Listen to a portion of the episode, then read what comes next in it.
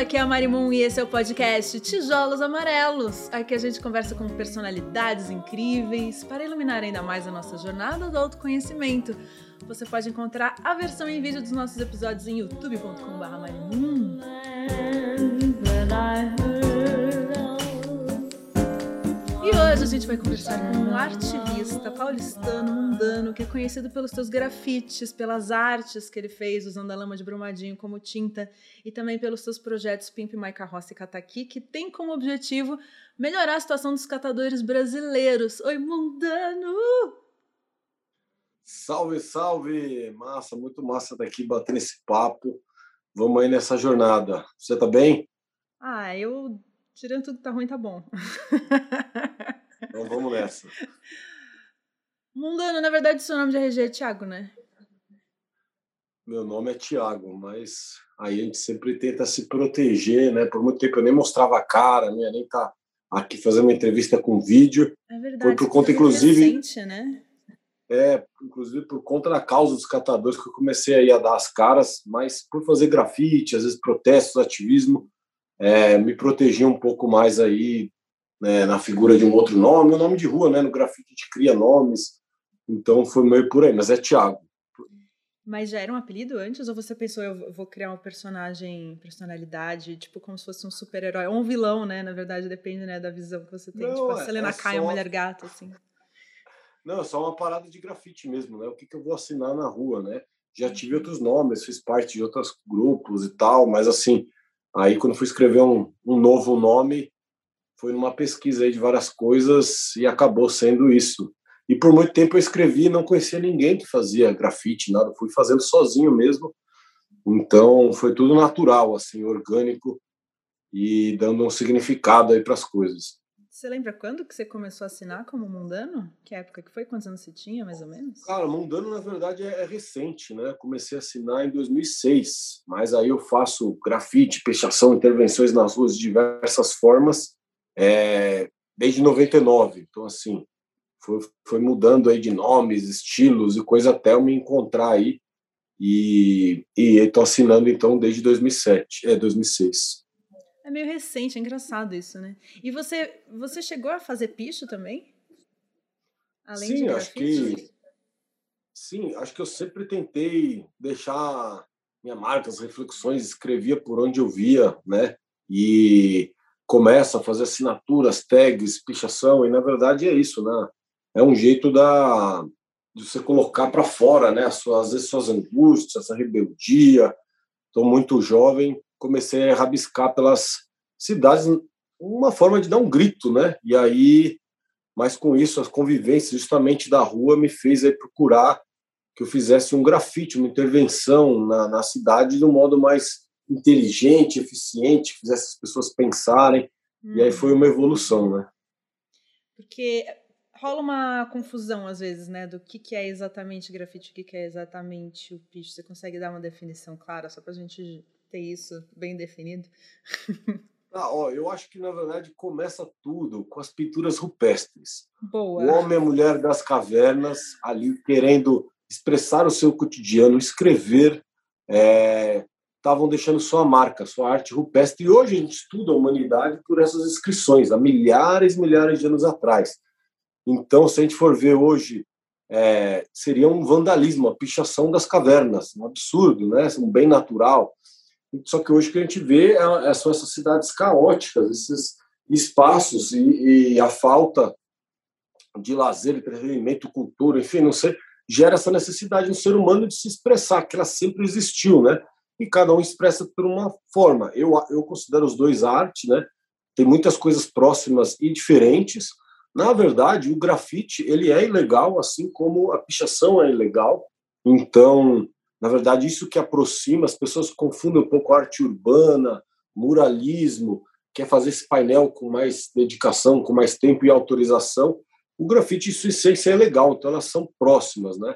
Claro que tem diferença de estilos, mas se a pichação está criando aí uma, uma caligrafia, um design, e está, na verdade, expressando e dando esse grito, é muito forte. As pessoas confundem também arte com uma coisa que você gosta. É, a arte não necessariamente embeleza. Na verdade, a arte ela tem que te fazer pensar, te provocar. Então, nesse sentido, eu acho que, que, a, que a pichação é uma arte de vanguarda, porque ela está realmente te incomodando. E está falando que, olha essa cidade, como é que está, né? Olha onde eu cheguei aqui. Enfim, são várias coisas. Cada artista, cada pichador tem a sua motivação. É, e é isso. Eu também fui procurando um outro caminho, né? Querendo trazer mais ativismo junto. Então, esse ativismo nas ruas. E o melhor lugar, acho que, une tudo, é que a gente está fazendo na rua onde o povo está, onde é democrático, que a arte no Brasil ela é elitista, né? Dizem que 90% da população nunca entrou no museu, numa galeria. Então essas são as artes do nosso cotidiano, acessível a todos. Agora, prefiro não entrar em méritos aí de se gosta ou se não gosta. Cara, é o que a gente tem de mais quente de expressão aí que está em todos os lugares, né? Então é muito interessante tudo isso. Mas para mim é isso. Começa lá na pintura rupestre das cavernas.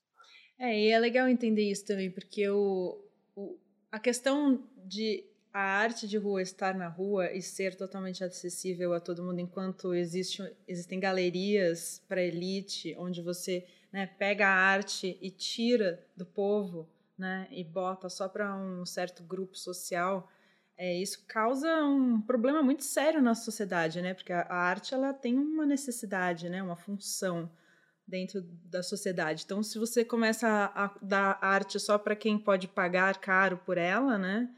Acaba, acaba confundindo e gerando um problemão, né? Sim, mas eu sempre me encontrei na rua mesmo. Foi um lugar que a minha arte faz mais sentido, onde eu faço, eu mexo com as pessoas, com o cotidiano. Então, eu tento fazer uma arte relacionada ao contexto local, pode ser sobre o trânsito, a falta de moradia, um despejo, uma causa ambiental, enfim, sempre fui procurando fazer essas intervenções acessível a todos. E mesmo hoje eu sempre procuro, né, questionando esse mercado de arte, tal. Então, quando eu fiz lá a obra do Covid, que foi sobre a quarentena, o isolamento, demorou oito meses fazendo uma tela. Cara, eu fiz o link acessível, você faz o download e imprime em casa. E tinha gente que estava tendo sua primeira obra de arte é, da vida, né? De graça ali que você faz o download. E minha arte chegou em centenas de cidades em uma semana. E, meu, não ganhei nada, mas eu ganhei muito mais. Minha arte faz sentido, está na parede das pessoas. Ou então, justamente, por onde eu passo, tento deixar na, nas ruas uma marca. Então, eu acho que a arte só faz sentido com o público. Então, se ficar ali dentro só de um acesso a um colecionador e tal, para mim não faz muito sentido, não. Achei legal que você definiu a arte de um jeito interessante, como que ela tem uma função, né? E, e, às vezes eu questiono muito isso, porque eu fico pensando, gente, o que, é arte exatamente, né? Qual é o limite do que, que, é, que, que é realmente arte? O que, por exemplo, às vezes é só uma ilustração, uma coisa assim. Por que, que às vezes algumas coisas você pode transformar em arte? Aí tem a clássica, ah, você está na galeria, então é arte, né? Tipo, o que, que realmente, como você definiria assim numa frase exatamente o que, que é arte? Para mim, todo mundo é artista. Todo mundo pode fazer arte, não existe belo feio. Existe você estar tá se dedicando, fazendo. Claro, você cria uma exposição, você está lá, fez uma série, mas eu considero todo mundo artista. Eu vejo a mesma arte que está lá na Bienal, eu vejo na rua com o carroceiro que improvisou um negócio na carroça dele, fez isso aqui. Para mim, eu vejo arte em tudo. Arte é, para mim, essa expressão, né? Pode ser um momento que a pessoa está tendo, uma criação, é, em suas mais diversas linguagens, né? E, mas ao mesmo tempo, é, acredito que tudo aí cabe nesse campo de arte. Não acho que tem que ter o carimbo de alguém, mas é a linha tênue. Ah, isso aqui é artesanato, é arte. Para mim, tudo é arte, todo mundo é artista e tem só. Mas eu acredito que a arte também ela serve como um registro dos nossos tempos. Então, quando você vai no museu, se você for ver, meu, a vestimenta que estão usando nas pinturas, o cenário, aquilo está dizendo muito, né? Quando você obra uma, você vê uma obra da Semana de Arte Moderna de 22, meu, são as referências daquela época, né? Então, eu gosto da minha arte de tentar que ela traga um fato histórico, ela está falando de um momento. Como agora, acredito que a gente está fazendo a arte no sentido de estar tá refletindo diversas coisas desse momento da pandemia. A gente vai um dia no museu vai ter lá arte de uma pandemia que foi isso daqui. É uma então, era, né? acredito, né? é, eu, por exemplo, para pintar uma tela, eu preciso estar efetivamente com motivo para fazer. Não fico, sabe, desenhando. Então, assim, é, mas é isso. E aí eu acredito que nessas vertentes, ah, dadaísmo, impressionismo, tudo isso que está vivendo, teve o modernismo, né, que está completando 100 anos, e eu acho que o que tem mais quente hoje, que é o que eu concentro, é o artivismo. Porque com as questões, Mário, que a gente tem globais, dos desafios que a gente está vivendo, o nosso país está de ponta cabeça, um desgoverno ao avesso, as pessoas passando cada vez mais fome, desmatamento, enfim, está uma destruição, e a gente, enquanto ser humano, que é a natureza também, ou seja, a gente está se destruindo, eu acho que a arte, sendo essa ferramenta aí de transformação, onde consegue tocar as pessoas mais profundo, eu acredito que o artivismo, juntando essas causas tão importantes que a gente está, é, esses desafios da humanidade, eu acho que ela vai ter um papel muito importante. E, pelo menos no meu gosto, que eu mais tenho gostado são essas artes provocativas que geram mudanças, geram mudanças de hábitos. E eu estou vendo isso como um fenômeno global acontecendo, no Brasil também, é uma coisa super recente. É, então, acredito que é uma nova escola formando. Inclusive, eu vejo que outras pessoas, artistas, já para mim já eram artivistas, né? Quando você vê lá, sei lá, o Portinari faz os retirantes. Puta, aquilo ali é uma denúncia social. Quando você está fazendo é, a tela de operários da Tarsila, cara, ela está pela primeira vez promovendo a diversidade, mostrando a cara do brasileiro, que antes só retratava elite. Então, sei lá, em, em diversas formas da nossa história a gente tem essa arte ligada a causas e acho que cada vez está mais forte, ainda mais no país que a gente vive. E essa arte que você mencionou foi justamente o que você fez em Pena ali do lado do mercado municipal, né? Sim, é isso, justamente. A gente teve aí Brumadinho, que foi o maior crime socioambiental da nossa história, é, e eu estava para lá e para cá viajando, fazendo muitas coisas ali com o Macaó, os catadores, e eu falei, preciso fazer algo, já tá, passou em branco Mariana, a gente não aprendeu nada, e aí resolvi fazer expedição, ir lá, ouvir os atingidos, sem muita pretensão, né?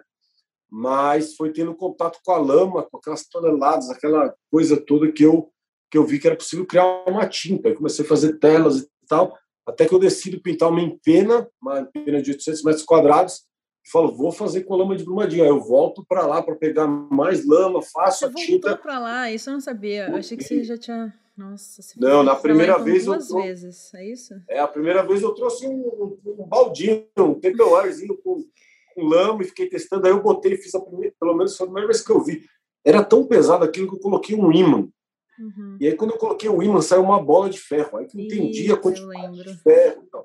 Então, aí foi nessa pesquisa, mas aí não tinha suficiente para pintar um prédio.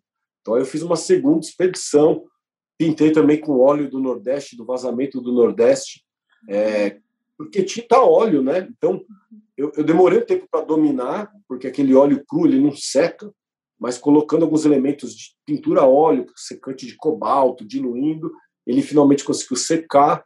E estou estudando também agora fazer é, tinta com as cinzas das queimadas para fazer uma outra história aí que ainda está por vir.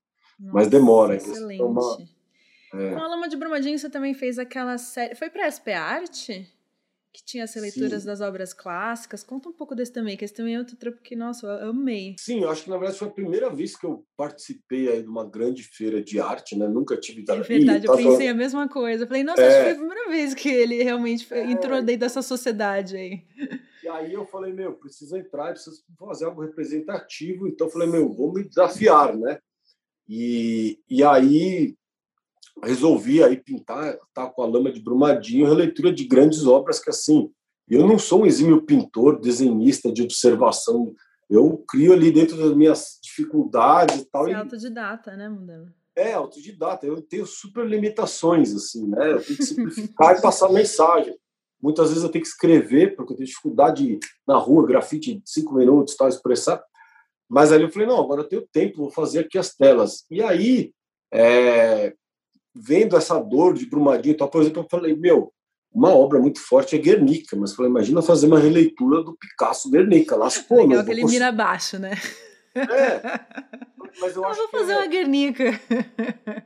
Então, eu tremia na base, eu olhava aquela tela, ficava estudando e lia tudo sobre tal.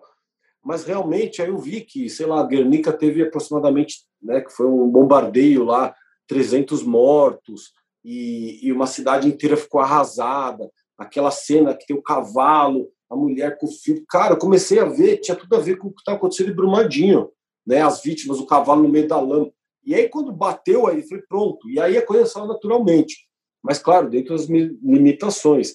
Ou, por exemplo, é, o, o, Abapuru, eu criei o Abapuru Opeba, né, com a lama do rio Paraupeba, onde passava Brumadinho. Então, é, também, meu, vou fazer essa obra icônica do modernismo, mas tudo era uma pesquisa. Fui falar com a Tarsila do Amaral, a Tarsilinha, a, a sobrinha da Tarsila, para entender o porquê. Tudo isso foi me dando forças, né, para eu encarar essa treta de fazer e sempre com muito respeito à obra original, tentando atualizá-las. O próprio Operários, que é a Empena, também, mas eu tipo tava lá no meio de um protesto da Vale Brumadinho, olhei para o chão, tinha os retratos de 272 pessoas. Eu olhei aquilo, estava escrito Vale Assassino em cima, eu olhei ali, estava um quadro de operários pronto. É. Então, eu sem saber, mas quando eu sinto, meu, que tem uma razão, porque então não, foi, não fui surfar uma onda, vou começar a pintar, fazer um monte de releitura.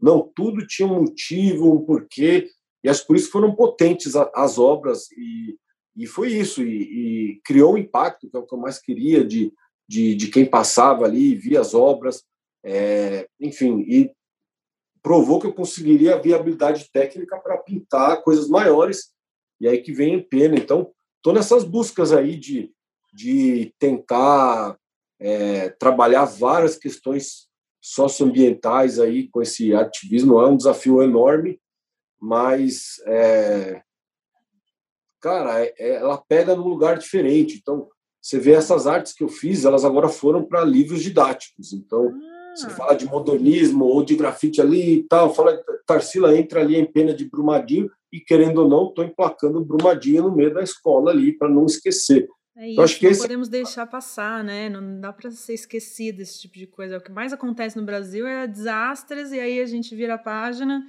e vida que segue futebol, samba, carnaval. Né? Não pode, pelo amor de Deus. É, Como foi a reação da, da, da, galera, tipo, mais high society da arte, olhando você lá no SP Arte? Como foi o Cara, pessoal? Eu, eu lembro que eu fiquei horas parado olhando as pessoas passar. Eu gosto de ver a reação quando eu pinto na rua, eu sempre fico vendo a reação das pessoas, né? Hum. E aí passou uma mulher e falou assim: Ah, ó, aquilo ali é cópia da Tarsila. Isso aí não é legal. Você via que, ou que gente que via e falava, nossa, tal. E aí, quando lia que era feito com a lama, fazia assim. Dava aquela olhada, pesado. E assim, e, e aí teve, um, teve uma história real que a, que uma pessoa viu que eu estava olhando e eu comecei a tirar foto das pessoas tirando foto, aquela história. Aí ela veio falar: Foi você que pintou isso aí? Eu falei: Não, foi a Vale. E, e aí, porque eu Ai, tinha estudado. Gênio. Eu, eu, tinha estudado, porque eu pintei o que, ela, que a Vale fez, né? O que, o, e aí eu, eu já tinha lido a história do Picasso, porque eles perguntam: Ah, foi você que fez isso? Ele falou: Não, foi a guerra, foi o general tal que pintou isso. Hum. Então, é tipo essa. E eu já estava, como eu já tinha estudado meses ali para fazer, já ficou na ponta da língua, a mulher falou, veio assim na hora. Então, assim, mas é isso, é legal essa, essas reflexões. Mas, de novo, eu acho que a, o lugar mesmo onde está todas as obras, onde tem que estar, é acessível às pessoas. Então, é um lugar ainda que eu fico meio desconfortável. Então, na minha última exposição individual, eu fiz ao contrário, eu fiz a, o lado de fora dentro da galeria. Então, a pessoa entrava, normalmente tem uma vitrine. Hum. Eu fiz um muro para a pessoa já não se sentir bem ali, uhum. para ela entrar e ver como é uma outra realidade. Então, tem que criar universos aí, enfim, sempre tentando fazer esse povo pensar. Onde né? quando foi essa última exposição que você está falando? Essa foi Vozes Mundanas. Eu fiz uma terra arrasada, na seca. Era Inclusive, essa que era em Amsterdã?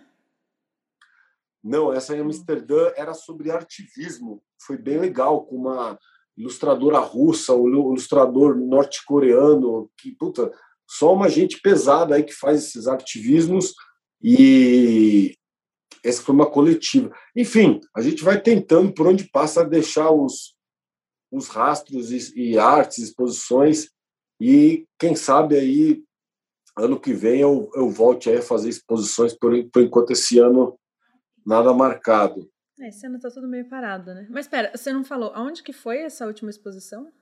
Foi em São Paulo. Em São Paulo. Quando? É. Ai, gente, então, foi 2018, então eu estou muito tempo sem fazer uma individual, estou querendo fazer, acho que agora é o momento, acho que então, ano que vem, tudo dando certo, eu vou fazer mais uma exposição bem massa aí, é, com todas esses, essas, na verdade, assim, vai ter ano que vem, acho que é uma, tô pirando, queria até ver o que você pensa disso. Hum. Vacinado, né?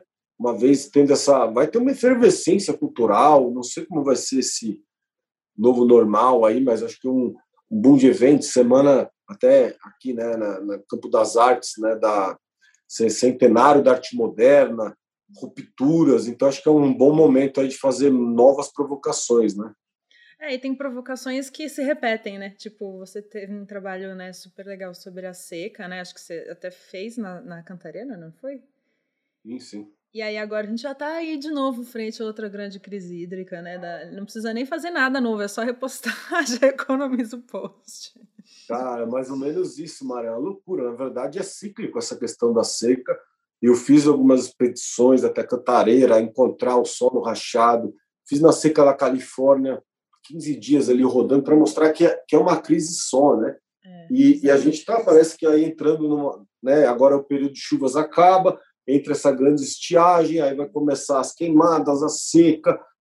Mas o mais louco é que acho que a gente não aprendeu muita coisa. Acho que em 2014, no auge dessa seca que a gente está mencionando aqui, é, as pessoas tomavam banho reduzido, colocavam o balde, o balde tinha que usar para dar descarga, uhum. lava a louça com a bacia. A gente aprendeu a cuidar da água porque estava faltando, inclusive, né, nos bairros mais nobres. Então, assim, só que aí, meu, quem faz isso hoje? A gente desaprendeu. Você não vê campanhas. Então, assim, esse legado da pandemia que eu fiquei no começo, eu falava, nossa, a gente vai agora reaprender a se conectar com nós mesmos. Todos passamos por essa fase, né? É, nossa, a natureza está voltando. Ai, os golfinhos voltaram a nadar no canal do Suez. tipo, quê? Então, infelizmente, acredito que a gente é engolido por outras coisas e esquece. E eu dou esse exemplo da, da crise hídrica, a gente aprendeu pouco, a gente chegou no, Aqui em São Paulo, a gente estava no segundo estágio do volume morto. Nossa, a gente estava é, do reservatório, né? Então, assim, agora a gente está abrindo aqui, de novo, falando para São Paulo, que é por onde eu estou acompanhando. Eu entro lá no site da Sabesp e vejo o volume, eu tenho essa noia desde sempre. Então, a gente está nos 50%. Ah. Agora era para a gente estar tá entrando na parte da seca com o reservatório cheio. Hum. E a gente está entrando na metade. Então, com o nível assim, não chover, na temporada de chover, aí vamos ter uma crise aguda mesmo. Ai, que dor no meu coração. Até beber um gole de água. Meio aproveitar aqui, ó. Mas você sabe que eu acho uma. Você estava contando da reação das pessoas é, em relação à sua arte. Eu eu fico sempre refletindo o que, que exatamente é arte e eu acho que a arte ela também é o que ela gera, né? Então, a reação das pessoas também faz parte da arte, né? E, e você sempre tem maneiras muito criativas de fazer a sua arte. Eu, inclusive, tem o quebra-cabeça. Né? É verdade. Que é um projeto também que foi muito legal. E eu gosto muito quando rola um performance, porque eu acho que a performance artística ela também é muito impactante. Ela é, é, legal porque é uma coisa normalmente meio inesperada, né? Rola meio no susto. E eu lembrei que, bom, agora a gente também vai ter, além né, da seca, a gente também vai ter as Olimpíadas de novo. E eu lembrei que você tem um rolê muito bom. Conta a história da tocha das Olimpíadas, que você fez um, rolê muito massa. Pô, é verdade. Essa daí talvez minha performance mais interessante. Assim. Foi muito legal. Ah, é o seguinte, eu por fazer esse trabalho com os catadores, Pipe My Carroça e tal, é, estava rolando as Olimpíadas no Brasil e tinha ali pessoas que iam fazer a rota para levar a tocha. E aí tinham convidados e tal, enfim, me convidaram para levar a tocha. Aí eu falei, de cara, Nossa, viu não. eles, nossa, viu eles. É, aí eu falei, não, não vou levar a tocha não. Imagina, meu, esse evento está fazendo, é, tirando as pessoas da rua, escondendo maquiagem, corrupção nos estádios. Enfim, um monte de coisa errada no país. Se eu tá ali pousando com a tocha, eu tô conivente com tudo isso. E aí eu já não gostei, aí eu falei, cara, e não tem que ser eu, tem que ser um catador. E aí eu falei, vou dar meu lugar a um catador. Se eu fui lá por causa dele, eu tenho que dar visibilidade para eles, não para mim. E foi isso, fiz a história, indiquei um catador lá para ele levar a tocha. Cara, passado algum tempo, surge um segundo convite que pra, de outra, porque assim, é, uma parte era de sei lá, de, de mídia, de imprensa, sei lá, tinham várias pessoas, nem sei como foi esse processo. Bom, teve esse segundo convite, e aí eu falei, bom, não vou ter outra chance, né? Já disse não para a primeira, dei o espaço ao catador, mas vou lá, mas vou fazer algo. Aí eu aceitei, fiquei quietinho, não falei para ninguém, assim, e comecei a pensar o que, que eu poderia fazer. Eu falei, meu, vou fazer um protesto simbólico, só que pacífico, sem desrespeitar a tocha, sem fazer, né, vamos dizer assim, com todos os cuidados, seguranças e tal. Bom, e tava um rolê de apaga a tocha. Todo mundo queria apagar a tocha, Nossa, jogava é escritor, mesmo, joga balde, chegou a tiazinha com a vassoura, enfim, foi uma loucura. E a galera ia sendo presa. E, e eu fui acompanhando, porque a tocha deu o, o, tour pelo Brasil, aí mataram a Juma, que, que é a onça que fugiu, e aí Ai. rolou, enfim, mil coisas nessa. E aí começou a cair a galera também, né? A galera começou a levar a tocha e tomar tombo, porque tinha buraco. Enfim, e aí eu pensei algumas possibilidades. Eu falei, cara, eu vou pegar a tocha e eu vou sentar. E vou falar assim, não vou levar a tocha, como um protesto pacífico. Não, por que, que eu estou parando? Estou parando por causa desses absurdos, corrupção dos estádios, as pessoas, legado ambiental, não sei o quê. E aí, só que, meu, ia atravancar, não ia ser uma coisa visual, né? Porque eu estava cercado, segurança nacional, polícia militar, organizadores da, da tocha, logística e tal, e, enfim e o público. Aí eu pensei numa segunda opção. Falei, não, então eu vou eu vou correr de costas com a tocha. Porque daí eu tô, vou dizer que a gente está dando passo para trás. Como funciona a, a cabeça do mundano?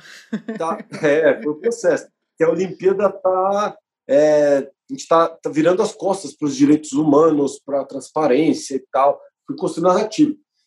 Mas aí eu vi, comecei a conversar com alguns ativistas e vi que tinha que ser uma parada mais visual e aí pensei numa grande aleluia, quem quer dinheiro, como a lá Silvio Santos, né? Uhum. Jogar dinheiro para o alto. Só que para justamente falar dessa corrupção, falar do que, que o Brasil era campeão.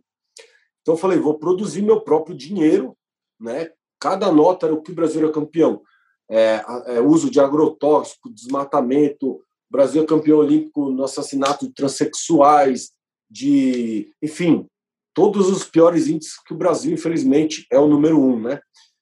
Mas para isso eu precisava criar uma deixa para os ativistas jogarem. E aí que eu vejo assim, virou meme, a galera caindo com a tocha. Eu falei, pronto, eu vou cair com a tocha. Quando eu cair, a galera joga dinheiro para cima, dinheiro para cima, todo mundo pega, vira aquela confusão. Enfim, foi isso. Eu contei aqui meio longo, mas é isso. Eu fiquei treinando cair, jogar o recurso, o dinheiro. Foi um, um, tudo planejado e deu tudo certo. É, Início de um consegui sonho deu tudo certo. É, caí com a tocha, controlado, virei meme ali, das pessoas caindo. Só que foi muito louco essa repercussão e tal, em dois minutos, e estavam ao vivo numa, numa emissora local, enfim. E aí viralizou a parada, cara. Meu Facebook foi deletado, cara, de tanto pessoa dando ali reporte abuse. Eu fiquei ali, é, perdi, antes era mundano nome, aí tive que botar. Enfim, você tem ideia, essas coisas aí, claro, teve muita gente que gostou, mas tem gente que foi contra. Então, foi tão grande a parada. Isso já aconteceu algumas vezes aí de, desse tipo. Mas isso tudo é indicador bom, que fez efeito, então incomodou e tal. Mas a grande mídia abafou. Por quê? Tinha recursos para as. Olimpíada é um evento gigante do esporte, né? Não, e as Todas as empresas normalmente estão querendo mostrar o melhor lado, né? Que nem você estava falando, é mais o cartão postal mesmo, né? Não, foi, foi feia a parada, mas enfim, foi uma grande performance. Agora estou fazendo outra, Mari. Tô ah, é? com uma performance de quebrar o Bolsonaro. Ah, é né? verdade, eu tenho acompanhado. Inclusive, você fez na manifestação, né? De... É. Quer ver? Eu tenho até. De maio. Tá ouvindo aqui? Eu tentando lembrar que mês que a gente está, nossa. Olha, você tem quantos desse? Você tem não, já está tudo Vários. destruindo, nem sei quantos, mas estamos só, tô assim, produzindo, mas é uma forma, não quero citar Mas peraí, calma, para quem está só ouvindo a gente, é, ele é um busto do Bolsonaro dourado, feito de quê? Vamos lá. Ó, eu, eu já entreguei diversos troféus e prêmios para ministros do meio ambiente, ah, é né, prêmio Exterminador do Futuro, é ótimo, prêmio, tor prêmio Torneira Seca para o Alckmin, ou para o Salles, para outros ministros, inclusive de outros partidos, já entreguei prêmio cara de pau, enfim. E prêmio tesoura né, da educação quando teve os cortes. E aí eu fiz o prêmio genocida, né, para o nosso presidente. Mas aí eu criei então um busto, uma escultura, uma réplica de, desse mito assim. Mas a ideia era mostrar o quanto o povo é maior, o quanto ele é frágil. Então, eu comecei a desmontar ele com performances artísticas e que, cara, tá sendo uma grande terapia para todo mundo que tá vendo, porque a pessoa assiste no replay ali Sim. e esses vídeos satisfatórios. É isso que eu ia assim, falar, é um novo vídeo satisfatório. É ver o busto dourado do presidente sendo quebrado, né? E, e, você vai fazer o que agora com esse? Porque eu vi você você colocou na manifestação alguns no chão para a galera pisar, né? Eu perdi esse momento, gente. Cheguei atrasada. Não, então realmente acho que eu tô, claro, é... as pessoas estão querendo comprar o busto para quebrar em casa, mas por enquanto eu tô só no campo da arte, não quero sentar violência de nada, mas é uma forma lúdica aí de mostrar esse esse esse desmonte, quanto é frágil, quanto esse desejo de, enfim, uma coisa terapêutica mesmo. Mas não, não tem muitos planos, eu só estou fazendo arte em casa, isolado, e mas vamos ver. Então, é que, é que eu lembrei, porque é uma performance, eu estou vendo, ó, o fato Sim, de quebrar, exato, quebrar é. com uma panela e tal. Mas é isso, eu, eu, na verdade sempre marretei todos, todos os políticos, líderes e tal, porque o nosso papel é cobrar mesmo, entendeu? Em quem você votou, em quem você não votou, a gente tem que exigir o melhor do nosso país. Então, com o nosso ativismo, fazer essas pressões. Então, é, enfim. Quero aproveitar para fazer um parênteses e dizer que se vocês ainda não ouviram ou assistiram o meu episódio conversando com a Erika Hilton sobre política e como a política pode ser um caminho né, de soluções reais, assim, ainda mais hoje em dia, né? Estamos precisando. E temos pessoas como a Erika Hilton aí. É, a, ouçam e assistam, porque é, é, incrivelmente é um episódio animador. Porque eu fiquei pensando, gente, como é que eu vou falar de política não entrar em depressão depois? O que, aliás, me leva a uma pergunta: como você faz? Porque é inevitável, né? As pessoas que estão lidando mais diretamente né, com esse tipo de questão, crises e tra tentando trazer propostas, questionamentos através da arte, através das publicações são pessoas que são mais impactadas, né? Aceitam o impacto diário de notícias e de informações bem tristes, né? A gente aceita ler essa informação ao invés de virar os olhos e se alienar, né? Só que, é claro, isso acaba gerando efeitos colaterais. A nossa saúde mental fica afetada, a gente às vezes entra em depressão, tem ataque de ansiedade. Eu sou uma pessoa que sempre, só de pensar em, em meio ambiente, sempre me veio muita tristeza, muita dor. Minha mãe sempre foi muito conectada com esses questionamentos, essa luta. Então, e a minha mãe é uma pessoa que não pode assistir nada que tem bichinho que sofre, que ela chora. Chora muito. E ela desiste, desliga o filme, não quero ver, o ursinho morreu. tipo, então, eu fui criada por essa pessoa. E aí eu queria entender como você faz para suportar emocionalmente tudo isso. Explica pra gente. Então, é, é pesado, né? Porque é bem intenso. E eu acabo, pela minha arte, indo às vezes no olho do furacão. Eu sempre estou hum. procurando esse, esse momento. E é muito pesado. Então, quando você está lá numa reunião dos atingidos, é, em Brumadinho, ou. É, então, assim, porra, eu chorei ali vendo os protestos, a mãe falando e tal. Eu também pego. E acho que essa emoção é mesmo que, que é uma inspiração para o sambista fazer um samba, sabe? É, então, eu acho que é, entra num lugar quando eu sinto, por isso que eu, essas coisas eu gosto de ver ao vivo, né? Fazer uma coisa que eu não via é muito difícil. Então, é, mas eu acho que é uma, um equilíbrio também do lado oposto, porque quando eu vou lá e faço uma arte, dando, buscando justiça social, eu recebo lá um apoio de muita gente, falando, cara, faz sentido o que você está fazendo, você se arriscou, foi pesado, não sei o quê, mas olha o impacto que você fez. Então, eu fico nesses altos e baixos. Mesma coisa com os catadores, o Pipo Mais Carroça. Cara, a gente olha, meu, tanto catador pelo Brasil, precisamos fazer impacto, tal, tem gente passando necessidade tal. Se a gente entrar por esse viés de tudo que falta, de sofrimentos individuais, realmente, a gente tem vários momentos de catadores difíceis, a gente conhece muitos, muitas histórias, mas ao mesmo tempo a gente é recheado no mesmo dia com notícias incríveis que o, que o Cataqui conectou e agora 50% da renda dele veio por causa do app. Então, te aumentou a renda de milhares de pessoas que hoje estão enfrentando melhor a pandemia, e aí capta, faz recurso ali, ganha um prêmio ali, não sei o que. Então, é, é uns altos e baixos, né? Mas eu, eu acabo não me cuidando muito assim quanto saúde mental assim eu vou não tá meditando outra, não eu, eu, eu gosto do processo mas eu não consigo Achei que essa rotina muito Vou te passar então... meu áudio guia de meditação, Mondaninho, para você praticar. Eu tô sabendo. Precisa cuidar dessa mente aí, porque é que, senão. é, cara, eu sou, eu fico pilhado, então eu termino aqui, vou fazer outra é, coisa. É, você então, definitivamente eu... é pilhado. É, então assim, eu acabo não me cuidando muito de saúde e tal, não sei o quê, e que é errado, acho que a gente tem que olhar mais para dentro e tal. Quando eu tenho esse privilégio de parar, ir para o mato e tal, realmente é. aí quando você desconecta e tal, você se conecta, assim, é muito importante esses momentos, cria, mas estou sendo prático assim. Não consegui colocar isso na minha rotina, mas eu vou muito nesse equilíbrio, então, de coisas muito é, tristes, coisas muito felizes, e isso no mesmo dia ou em momentos, enfim, é um furacão de coisas, mas eu saio sempre. E às vezes a gente não consegue nem celebrar, né? Porque é tanta é. coisa que você já emenda com a outra, enfim.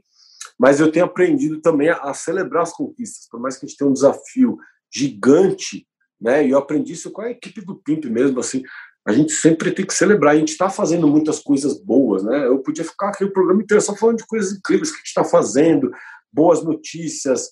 Acho que isso é muito bom. Então, estou aprendendo também a dar espaço para isso, dando uma desacelerada em umas coisas, deixar acontecer um pouco, porque realmente ah, quer mudar o mundo, transformar em tudo, mas meu, as coisas têm um tempo, cada pessoa tem um tempo é, para não atropelar um pouco. Então é um aprendizado constante, né? Coletivo, né? E se fugir um pouco para a natureza, né? Para dar aquela Sim, eu tenho eu tenho essa conexão é, muito forte com a natureza. Eu aqui tenho, eu sou o louco dos vazios, tenho 500 vazios cantinhos, qualquer potinho vai virando vazio Acabei de colher esse fim de semana, colhi uma, uma bucha vegetal de 90 centímetros. Olha. Enfim, é, e eu gosto, falei, meu, um dia, bom, quero reduzir, não vou mais usar a, esponja, né? Aí comprei a bucha, aí não, faz anos, aí falei, putz, agora eu quero plantar minha própria bucha. E aí Boa. plantei a bucha até dar a bucha. Então, assim, eu vou criando esses processos e, é, e é, eu acho que para mim isso é uma terapia, né? Se cuidar da planta, vários ser vivos, ou até eu acho que talvez o meu momento de meditação, é, acho que você é, também. É a sua jardinagem. Você, a jardinagem, mas também é a pintura, a pintura terapia. É. Por exemplo, você, Mari, quando você está lá pintando aquarela, tal, fazendo essa atividade, você ali se entrega naquilo, seu foco está ali, então você relaxa. Então, acho que esse é o momento de você colocar para fora. Agora, no grafite, o que é legal ter um a mais é que você tem adrenalina, quando você não está ali com autorização, está pintando a avenida, e aquilo é igual, cara, não estou falando igual, mas sei lá, a, vai lá uma, uma paraquedista, um paraquedista e pula, tem uma parada de adrenalina, né? Uhum. Então, realmente, isso também é algo que é uma válvula de escape para mim, assim, né? Mas essa pintura terapia aí funciona bem. E como você, aliás, lida com a produção de grafites no vandalismo, assim, nessa atenção? Às vezes, tipo, você tá na rua, vai lá, e vai fazer aquele grafite. Como você lida com esse, essa adrenalina, esse medo, esse talvez alguém me pegue, talvez eu seja preso, talvez alguém queira bancar o herói e venha bater em mim, que acontece também, né? Sim, sim. Ah, eu acho que é, gente sempre avalia, né? Não estou falando fazendo legal, não quer dizer que eu estou fazendo vandalismo, eu estou, às vezes, colorindo o espaço. Então, eu procuro fazer à luz do dia, mesmo não tendo autorização, é parecer que tem autorização. Uhum. Você fica ali é, né? Mas a parada é fazer rápido, né? Porque você diminui, porque assim, você está lá pintando um monte de gente, nossa, que lindo, tira foto, parabéns pelo trabalho, nossa, até que enfim, estava feia essa parede, não sei o quê, mas ao mesmo tempo o cara vai trabalhar, vagabundo, né? chama, liga para a polícia, assim, a ideia até, eu acabei simplificando às vezes o meu personagem, porque é para fazer rápido, né? Então, sempre fazer rápido, mas é, é, é uma relação interessante, porque você está vulnerável ali na cidade, se entregando para fazer a sua arte mais pura. Até que quando você faz grafite livre, você não está fazendo mural, um projeto, então, assim, você pode fazer o que você quiser, você tem o risco, você pode ser preso. Eu já fui preso, já assinei, inclusive, crime ambiental, né? grafite na lei é crime ambiental, conspurcar uhum. edificações imobiliárias urbanos. Então, tem lá na minha ficha, criminoso ambiental, justo eu que faço coisas e para mim isso acaba sendo um elogio, porque é, né, essa censura, isso é o maior elogio, né? Você ser preso fazendo algo que no fim está eu estava falando de meio ambiente fui preso. Então, assim, é, é uma contradição enorme, mas é, claro, difícil às vezes, claro, família, as coisas ficam preocupado, é, e ver reportagem, mudando foi preso, não sei o que, é uma loucura. Então, assim, é difícil, mas, claro, hoje estou um pouco mais quieto, né, estratégico, tentando fazer menos quantidade, mais qualidade, projetos mais fortes, mas claro que a gente continua intervindo nas ruas, que é onde veio e tudo mais, não pode parar, né? Mas é isso, cara, a gente Inclusive, policial que para fala: Nossa, parabéns pelo trabalho, vi lance com as carroças, conhece. Ah, é porque você deve ter uma certa fama já, né, entre as pessoas que, não sei, imagina, né? Tipo, pensando. Não, não, não é tá lá isso, mas, São verdade, Paulo, não? A gente, na verdade, dialoga. Então, com quem for parar com a gente, desde se um policial, um dono, e quando dá pedir autorização, pede, claro, a gente desenrola, fala o que a gente está querendo fazer, olha isso aqui. Então, acho que a gente vai dialogando, mas é isso. Acho que outro dia o cara, mas é muito legal isso. Na verdade, é justamente a fama entre os invisíveis, assim, não de fama, mas o reconhecimento. Então o cara veio me pedir é, dinheiro na rua, tal, me viu com a camiseta do Pimp. Falou, cara, esses caras são da hora que esse Pimp mais carroça aí, que faz os grafites lá nos caras. Falei, então, eu sou um dos artistas que faz. Porra, tal. E aí falou, ó, oh, cara, não vou te ajudar agora com dinheiro, mas, meu, você está na rua aí, você já trabalhou com reciclagem, fui desenrolando, estimulando ele para focar, né? Ele estava meio perdido no Então, assim, eu acho que esse reconhecimento, para mim, é o que mais vale, né? A parada entre a, ali as pessoas de menos acesso, ver que o trabalho é quente e, e acho que é isso, né? Essa união aí, só no PIMP também passou aí mais de 1.200 artistas doando trabalho, pintando carroças e saindo, fazendo, já rolou em 15 países. Então, assim, é, é muito legal esse poder que esse ativismo vai trazendo aí. E, então, assim, sempre vai ter gente falando mal, né? Ah, mas é normal. É. Como dizem por aí, falaram mal até de Jesus. Mas conta como que nasceu o Pimp Michael Rossi, porque você se conectou com esse universo de catadores já faz bastante tempo, né? Foi teve, teve uma situação específica que aconteceu ou aos poucos você, por estar na rua, acabou tendo essa interação com eles? Oh, é tudo muito orgânico na minha vida, assim, mas justamente eu já estava procurando é, arte com sentido, arte que pudesse transformar, criar um legado, criar coisas boas.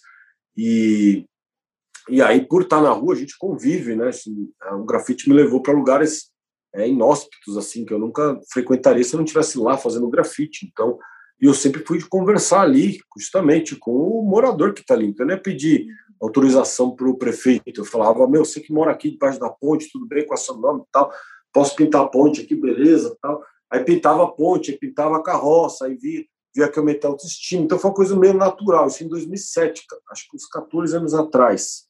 E, e aí eu vi que tinha um efeito, e que a prefeitura pagava meu grafite no, no viaduto, mas a carroça estava andando, um amigo viu lá e falou, nossa, vi uma mensagem aqui e eu já estava nessa de escrever mensagem justamente porque a prefeitura pagava com cinza ali na época de Cidade Limpa, e aí durava tão pouco meus grafites, uns duravam 20 horas, tal, eu comecei a escrever para passar a mensagem mais rápido. E aí nessa eu comecei a escrever nas carroças as mensagens para circularem, e a mensagem criada como catador ali. E isso começou a aumentar é, a visibilidade, o reconhecimento e tal.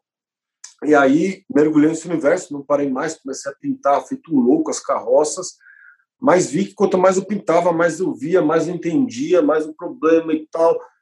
E, e aí eu fiquei cinco anos sozinho. E aí foi o meu grande erro da minha vida. Eu falei, meu, por que, que eu tô fazendo isso sozinho? Sozinho ninguém consegue nada. essa bronca. É.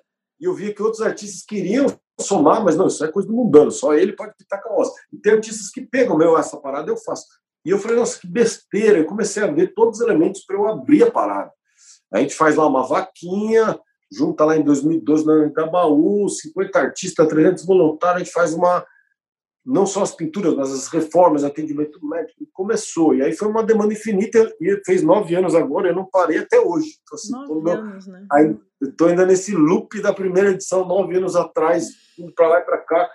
Então, essa aqui é a loucura, mas é, realmente, agora a gente se firmou como uma ONG, estamos fazendo trabalhos super interessantes, é uma equipe grande aí em diversas cidades atuando, virou uma, uma parada muito grande e importante para essa categoria que faz um serviço tão essencial, né, que não parou aí é, na pandemia, que não tem home office e tal. Então, assim, é, foi uma tudo orgânico. Não planejei nada, foi acontecendo. Quando virou coletivo, é que realmente tomou a escala e, e, e fez os impactos. Né? Então, sozinho, se você está escutando a gente, está fazendo uma parada sozinho, está meio travado, a solução é abrir, traz mais gente, faz junto. Acho que essa que é o que virou do meu grande erro, o grande aprendizado. Aí tudo que eu faço hoje, eu tento fazer mais em rede, ter mais pessoas colaborando, porque daí tem muito mais força. Né? Quantas pessoas estão no Cataqui e no, no PIMP hoje? Olha, tinha uma equipe de mais ou menos 25 pessoas, fora que cada tem um evento, tem mais uma equipe do evento, tem o desenvolvedor do app, pessoas que não estão na organização mesmo, né? E, mas quando a gente está fazendo ali, sei lá, renda mínima para os catadores, cara, a gente vira 120 artistas que do obra, mais não sei o quê, mais equipe, não sei o quê, mais cara. Enfim, e nos eventos, a gente é bom de aglomerar, cara, de fazer grandes mutirões. Fiz muitos mutirões na minha vida, então agora a gente está revendo como fazer isso, né, claro, é, aos poucos e não deixar de, de fazer o projeto com toda a segurança. Então são novos desafios, novas formas mas é isso, todo esse mérito, tudo que vocês veem aí, o aplicativo, as coisas, é uma equipe muito competente, apaixonada e que se dedica e encontrou ali uma razão ali de, de trabalhar, né? Faz sentido para eles trabalharem loucamente, porque essa galera trabalha demais e por isso que tá onde está porque eu sou o cara mais organizado, mas tudo só tô pensando. Você é das ideias, você é artista. Artista não é muito bom essas coisas tão práticas. Por isso que é importante ter uma equipe, que cada pessoa tem uma, uma, maneira de vibrar diferente e as peças se encaixam e o negócio vira uma máquina que consegue rodar, né? Isso, mas no meu autoconhecimento eu descobri isso, as minhas é. limitações, que eu sou bom, de que eu devo estar. E não, você sabe mais, vai lá. Então, assim, é uma, queria abraçar o mundo sozinho, né? É, não dá, né? Aliás, é, é legal, eu trouxe aqui uns números, assim, para ajudar a reforçar um pouco a ideia, né, do que, que é o universo dos catadores, que eu fico passada, porque, tipo, a, questão do lixo, né, a questão da limpeza, cara, é a parada mais nobre que existe, sabe? É a parada que melhor deveria ser remunerada e respeitada. Não faz o menor sentido algo tão importante ser tão periférico e enfim, os catadores são responsáveis por 90% do lixo reciclado do Brasil, isso segundo uma pesquisa de 2017. Considerando que a gente já está em 2021, eu nem imagino em que número né, que estamos aí nessa história. São mais de 800 mil profissionais em atividade, a maioria chegou nisso por alternativa ao desemprego. E, e aí eu vi até uma pesquisa aqui em Salvador, eles fizeram uma pesquisa do Núcleo de Gestão Ambiental da Bahia, um quarto dos catadores são analfabetos, 75% deles não conseguem arrecadar mais do que 100 reais ao mês com a reciclagem. E pensando que é essa reciclagem do Brasil, né? Então, a cara da reciclagem do Brasil tá assim, é uma situação que a gente não pode deixar desse jeito. Eu sou uma das colaboradoras aí, apoiadoras desse projeto super legal e acho que quando a gente fala um pouco sobre ele, eu sempre fico pensando, nossa, queria divulgar da melhor maneira possível, mas acho que basicamente é ficar atento às redes sociais, né? Sempre tem as campanhas né, de cesta básica que rolam de vez em quando, às vezes tem algum projeto específico que precisa né, de alguma vaquinha. E, e o aplicativo ele funciona de uma maneira super legal porque você tem como chamar os catadores para virem para o seu endereço, que seja a sua empresa, a sua casa, o seu condomínio. E aí você facilita o trampo deles e acho que é sempre interessante a gente pensar o quanto a gente paga pelas coisas, né? O real valor das coisas. Às vezes a gente não se dá conta, né? Quer pedir desconto em certas coisas, acaba comprando umas paradas que você fala, ah, e aqui é mais caro, aqui é mais barato, mas você não sabe qual foi o processo de produção daquele item. E, e começar a questionar um pouco, né? O que, que a gente faz com o nosso dinheiro, o gasto mais consciente. Eu sempre fui muito apoiadora de ONGs e projetos, e quando começou a pandemia eu fiquei mais desesperada ainda. Foi a época que eu menos ganhei dinheiro, mas foi a época que eu aumentei as minhas doações. Acho que cada pessoa pode ajudar de uma certa maneira, seja como voluntário ou dando uma grana, mas acho que o importante é estar conectado tentar fazer alguma coisa, né, mundano?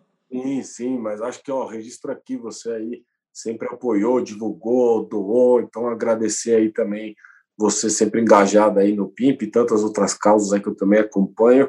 E é o que você falou, né? Vem de um, de um descaso do poder público de não, de não reciclar, vem do desemprego, vem da desigualdade e vem do desperdício. São os quatro Ds que aí tornam, é uma tese que um dia eu vou escrever, que torna o, número dos catadores tão populoso. Então, se a estimativa era de 800 mil catadores, como você falou, agora na pandemia tem muito mais, porque tem mais desemprego, tem mais pessoas de vulnerabilidade.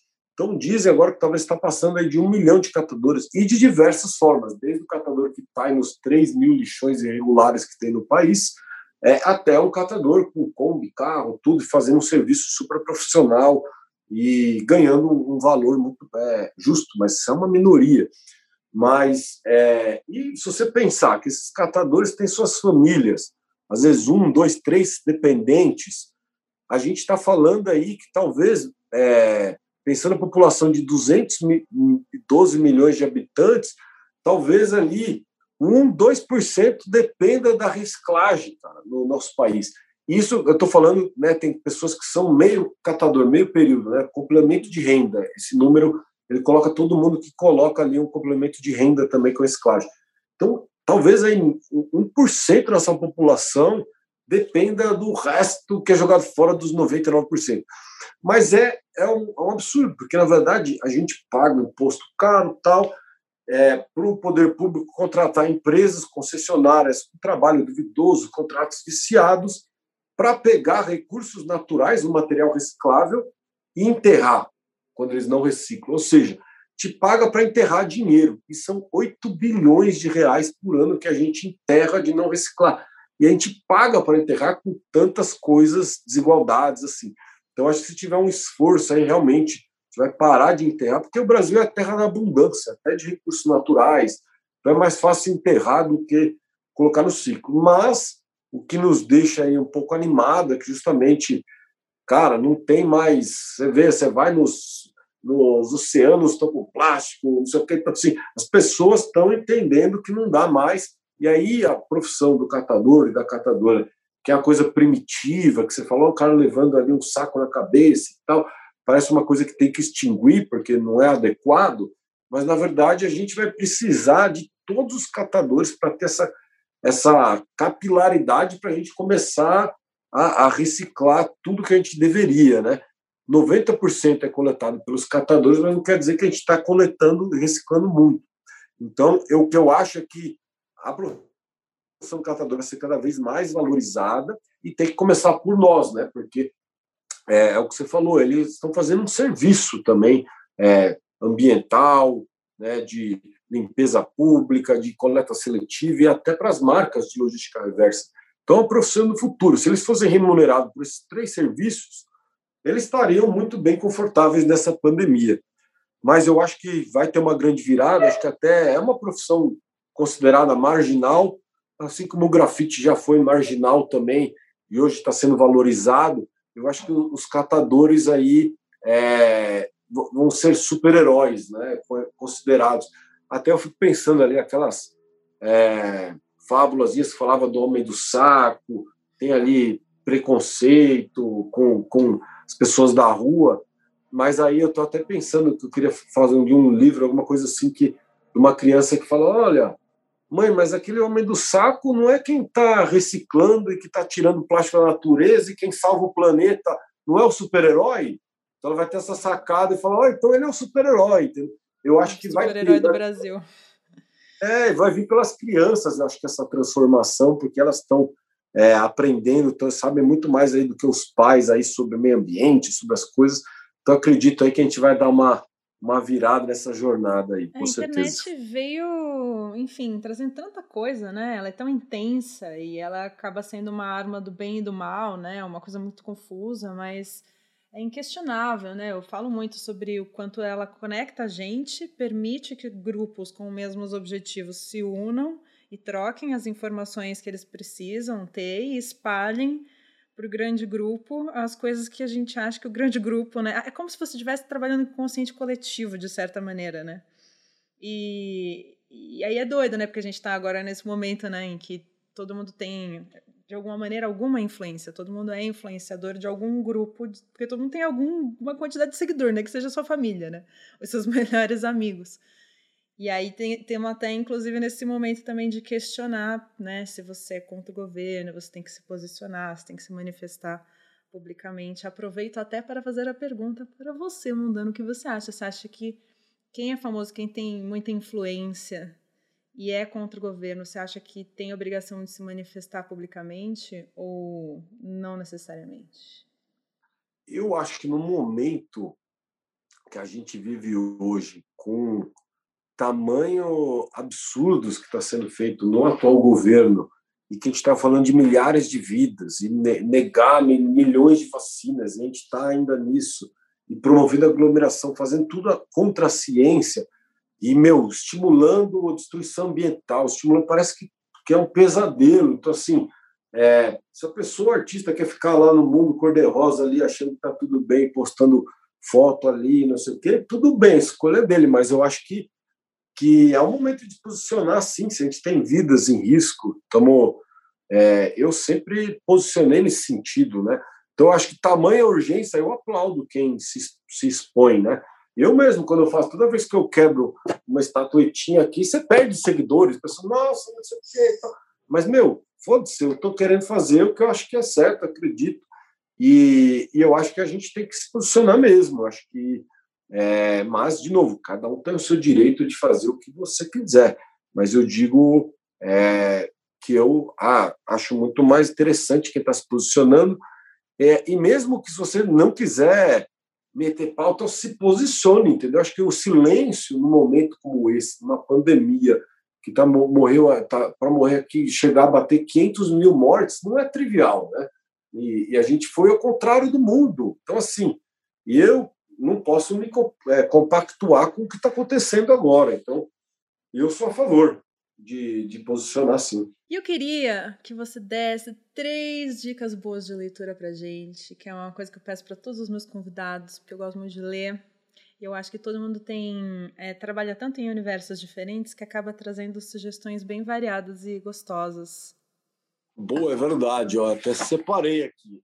Eu oh. não sou um grande leitor de livros, assim, de quantidade, mas eles acabam aparecendo muito conhecendo quem fez e tal. Mas acho que um, um momento agora que é muito bom e é, é o Bela Maderna. Bela. Bela é uma tradução do Beautiful Trouble, que são ferramentas para a revolução. É, é falando sobre ativismo, técnicas, como fazer cases. E aí tem essa edição Bela Maderna, que é uma edição pocket aqui em português. Então ela é bem facinho de ler e, inclusive, Pico Mai Carroça está como um dos cases analisados. Olha que maneiro! É, Parabéns! É bem legal. E aí também um outro livro fácil de ler, mas que acho massa, que tem é, que fala um pouco de tudo e poeticamente é o livro Poucas Palavras do Renan Inquérito. Então são assim para você ler no bolso mesmo, mas que mexe bem legal. Acho que é um dos mais mestres aí rappers aí, escritores marginais aí que então gosto muito. E como a gente falou aí também de resíduos, isso que para mim é a matéria-prima mais abundante no mundo e que só cresce e que talvez é um dos grandes problemas em todo grande problema tem oportunidades. Esse aqui em inglês é o Rubbish, The Archaeology of Garbage. Esse está em inglês, mas eu acho que ele é muito interessante porque ele vai analisar a nossa história, que é muito louco. A gente vai no museu, Mari, você vai lá, você vai estar tá vendo aquelas cerâmicas da civilização perdida que achou, centenário, milenar. Cara, aquilo era no lixo que as civilizações deixavam. Só que era, era só pecinha de cerâmica. Então a gente, aquilo é como a gente estuda. Então a gente vai ser estudado um dia que extinguir a raça humana aí, vai vir os extraterrestres aqui e vão revirar o lixão e falar, ah, tá explicado aqui porque essa galera morreu aqui. É, realmente, acho que o lixo está aí junto com o excesso populacional, um dos piores problemas que a gente tem, né? Aliás, está bem conectado um com o outro, né? É, não, mas são interessantes. E acho que o, esse Beautiful Trouble, Bela Maderna, talvez tenha aí na internet, mas enfim, são leituras rápidas aí e, enfim, São as dicas que eu. Amei. Bom, e para fechar, agora eu quero saber de você, Mundaninho. Conta pra gente qual é o sentido da vida para você. Cara, o sentido da vida, primeiro é importante falar da vida. Ela é muito breve, impressionante. Acho que isso é uma das coisas que eu aprendi cedo e de ver toda essa fragilidade que tem. Então, por ela ser tão breve, acho que faz sentido você realmente se entregar e fazer algo que você ama. Acho que se você está perdendo horas do seu dia para estar tá construindo, correndo atrás de um negócio, de, cara, para mim não faz sentido nenhum não estar tá fazendo o que eu mais gosto, o que eu vejo sentido. E eu vejo sentido em justamente sendo tão breve, a gente vê que a história são milhares de anos e tal, de tentar trazer uma contribuição para isso, né? De, então, assim, eu procuro, no sentido da minha vida que eu encontrei, é de criar um legado positivo, tomara ser um legado irreversível com a minha arte. Então, que a, que a arte, que essa arte que eu estou fazendo, me dedico e tal, ela consiga ter plantado uma sementinha e que aí, meu, fui embora aqui, aconteceu qualquer coisa de tão frágil que é a vida, ela continue aí criando um impacto, um sentido para alguém que faça sentido, para uma causa, algo assim. Então, eu me dedico bem a isso, assim, de tentar dedicar minha vida a criar algo a mais, porque assim é fato, né? Você vê aí como a fragilidade, tava um monte de gente aí, quantas vidas a gente perdeu aí pelo Covid que foram assim, é, tudo que acontece, toda essa violência que a gente tem do Estado, enfim, muitas coisas. Então, eu acredito que eu quero estar tá aí a minha vida inteira sempre tentando criar algo positivo, algo mais interessante para ficar nesse mundo aí. Absolutamente amei. Muito obrigada, Mundaninho. Valeu! Valeu, valeu demais. Você é muito herói. Sinta-se abraçado à distância. Não, não tem nada de herói. Isso aí é, é só fazer o que gosta. É isso que eu tô falando mesmo. A gente tem que estar tá fazendo o que a gente gosta, que, que, que a parada vai surgindo mesmo. E na próxima quarta-feira. Não foi Freud que inventou a psicanálise, foram as mulheres. Porque a, a, psicanálise surge a partir de uma clínica feminina. Começam mulheres. Ô, oh, Maria, eu vou falando pra caralho. Falando pra Eu tô adorando. É. Não para, não para, não para, não. Se você curtiu esse papo, compartilhe com os amigos. Muito obrigada por ouvir. Espero que essa conversa tenha te ajudado na sua jornada. E eu vou adorar ouvir vocês lá no meu Instagram, então passa no arroba Marimun. Espero vocês lá, tá bom? Beijo, até mais.